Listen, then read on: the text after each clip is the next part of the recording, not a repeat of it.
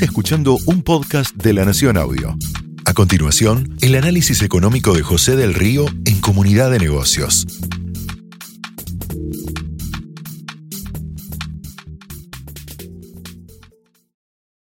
Pero ahora quiero contarte un poco lo que viene, quiero anticiparte qué es lo que está ocurriendo en esta elección, porque todos mueven.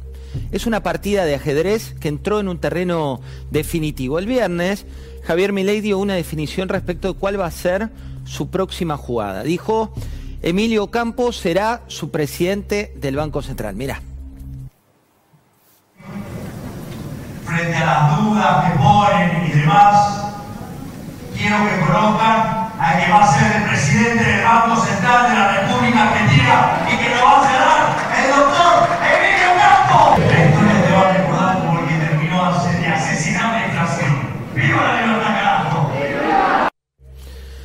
Hasta ahí el movimiento formal, pero poco se conoce de por qué lo hizo.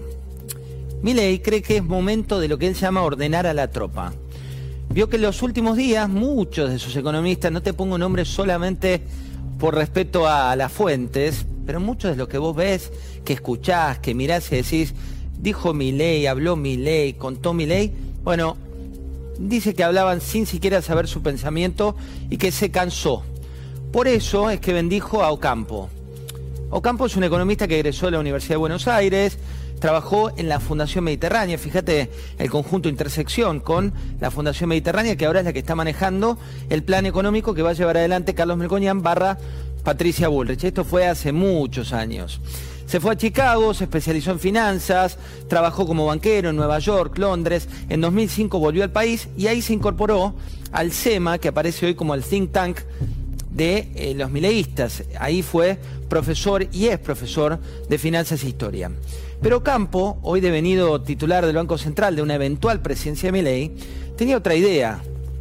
Su actividad era ser intelectual, escribir libros, estaba como en la jerga de vuelta, pero a partir del libro Dolarización, una solución para Argentina, que escribió junto al economista Nicolás Kachanowski, que es un profesor de la Universidad de Texas, y el apellido te suena, es el sobrino de Kachanowski, el economista que conoces también. Esa obra lo acercó a mi ley, entre otras cuatro propuestas que ya tenía para ir en el camino de la dolarización. Esto es lo que piensa Emilio Campo, mira. Javier, eh, lo que hemos hablado es que yo lo asesore con todos los temas relacionados con la dolarización. Mi principal interés, diría, es que la dolarización, si se hace en la Argentina, que se haga bien. Porque los, ¿Qué es los detalles... Bien? ¿Qué es hacerla bien? Y hacerla bien eh, implica tomar toda una serie de medidas para evitar que sea fácil de revertir. O sea, la, idea de una dolarización es justamente que no nos pase como la convertibilidad. Que vengan un día y que después de habernos dicho que los depósitos eran intangibles y qué sé yo, dan vuelta todo. Y hacen una eh, especificación eh, asimétrica. Y hacen alguna cosa rara. Campo no nos está mirando hoy. Dejó de mirar televisión, apagó su celular que tenía cerca de 11.000 WhatsApp, eh, también apagó las redes sociales, ya no las gestiona y quiere tener un programa listo de 40 días, en 40 días para algo que suele llevar muchos meses. ¿Cómo avanzar con esa dolarización? ¿Cuál es lo que hay detrás? Bueno, primero proponen un congelamiento inmediato de la oferta de pesos. Proponen fijar el tipo de cambio de referencia como una de las dos primeras medidas que tomarían. ¿Qué significa esto?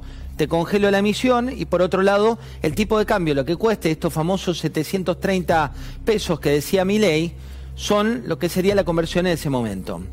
También proponen la dolarización del dinero bancario, algo que suponen una simplicidad, lo definen como un asiento contable. Esa dolarización, y presta atención a esto, no supone eliminar la superintendencia de entidades financieras, la que regula los bancos, y sí implica una reorganización funcional y financiera del Banco Central tal como lo conoces ahora.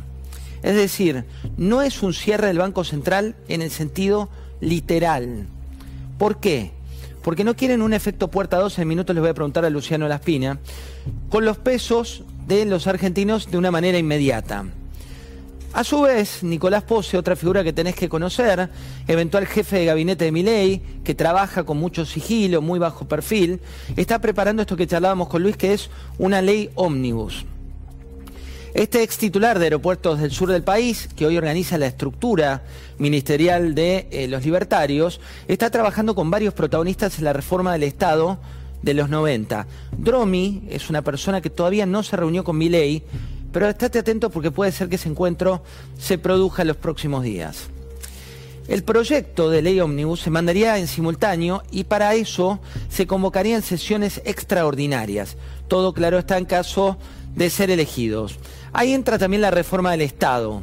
Ahí entra el gasto público, la eliminación de impuestos, la apertura comercial y restricta, todo esto que se viene contando y esta foto que ves atrás, que tiene como protagonista Sandra Petovelo, es quien va a asumir eventualmente, en caso de ganar mi ley la elección, el rol de ministra de Capital Humano educación, salud y trabajo y el nexo con los sindicatos es principalmente lo que van a hacer. ¿Cómo? Con el modelo de la UOCRA, de la Unión Obrera de la Construcción, con ese seguro de desempleo. Guillermo Ferraro, también esta cara que tenés que conocer, que fue formalizado como su eventual ministro de Infraestructura, es dentro del quién es quién de mi ley, un hombre que trabajó en el gobierno de Macri, trabajó también en el gobierno peronista, en la época de Dualde, y lideró el proyecto de corredor bioceánico Aconcagua como consultor, esto dentro de la consultora en la que trabajó hasta abril. Era un túnel de baja altura de 52 kilómetros de largo que cruzaba o iba a cruzar la cordillera de los Andes y donde también se vinculaba al grupo Urnequian. Ferraro tuvo el rol en la Secretaría de Industria, fue subsecretario de Condualde en el gobierno porteño durante la gestión de Macri, Hace más de 30 años que está en el trabajo de estructuración financiera de negocios vinculados a proyectos de infraestructura. Y también, mientras tanto, la apuesta de masa, porque hay que estar atento a los tres espacios políticos, va por otro rumbo. ¿Cómo te llevas vos con el plan Platita, este que parece no tener día después del 22 de octubre? Son 2 billones de emisión por mes. Un megaplan que tiene noticias minuto a minuto. En los próximos cuatro meses, el déficit emitido por este plan Platita va a ser el equivalente al que se registró entre enero y agosto, como hoy bien consignó nuestro colega Ezequiel Burgo en Clarín. Y la presión sobre los precios, la bomba del ELIX, el fuerte impacto sobre el dólar paralelo, todo esto parece no preocupar demasiado a un ministro candidato que tiene la mira a llegar a la presidencia. Sin embargo, tu situación económica pende de un hilo. Lo mismo pasa con la situación social que está cada vez más enrarecida. Los analistas hoy hablan de 200% de inflación. Hablan de un arranque de 2024 con este número. Con una Argentina en el tope de los países con mayor suba de precios. Sin embargo, mira. Porque no somos un país de mierda, como andan diciendo ellos. Porque somos un país de trabajo, de producción y de educación. En tanto, Patricia Bullrich, que la veía celebrar recién, también está pugnando estos días por su lugar en lo que serían las elecciones definitivas. Mira.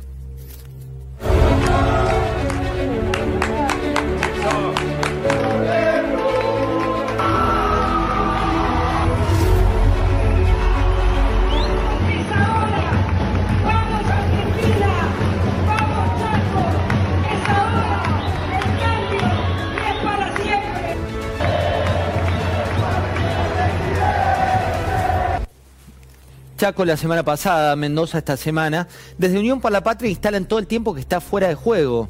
Desde La Libertad Avanza buscan instalar la idea de un triunfo en primera vuelta. Sin embargo, ella basa su pelea en el orden, la competitividad, la seguridad jurídica, la necesidad de ordenar la macro.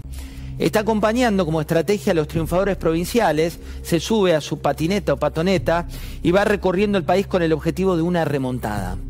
En su búnker, dicen que de guiarse por las encuestas, el resultado de las pasos la daba perdedora y sin embargo terminó superando por amplio margen a Horacio Rodríguez Larreta.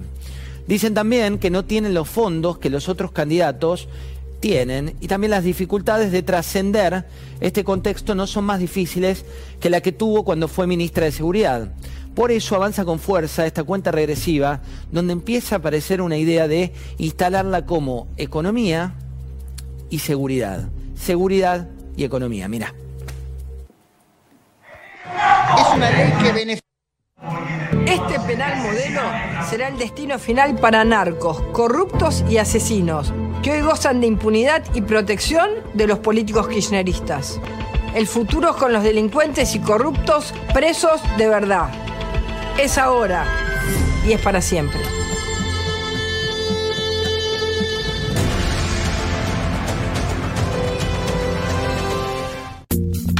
Esto fue el análisis económico de José del Río en Comunidad de Negocios. Escucha todo el contenido de La Nación Audio en www.lanacion.com.ar barra podcast. Sumate para no perderte ningún episodio. Estamos en Spotify, Apple Podcast, Google Podcast y en tu reproductor de podcast favorito.